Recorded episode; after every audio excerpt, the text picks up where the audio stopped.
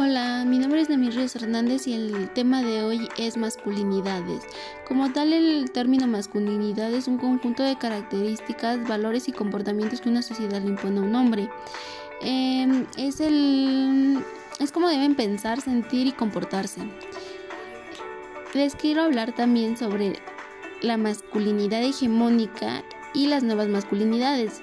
Primero pasemos con la masculinidad hegemónica. Los conceptos de masculinidad hegemónica nacieron a partir de 1985 aproximadamente y esto, este tipo de masculinidad conlleva una posición dominante de los hombres y la subordinación de las mujeres.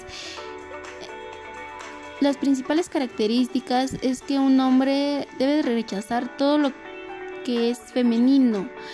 Eh, también tiene que tener un mayor estatus, poder para poder sentirse así. El riesgo y la agresividad son una de las características principales de este tipo de hombres. El ser duro como el roble y no mostrar sus sentimientos también. Ahora, las nuevas masculinidades van más como a erradicar la anterior masculinidad hegemónica. Em, ellos plantean un proceso de reflexión y plática práctica para lograr un cambio personal de hombres eh, y poner una posición igualitaria entre hombres y mujeres. Eh, las características pues principales es el compromiso con el compromiso con el cambio social.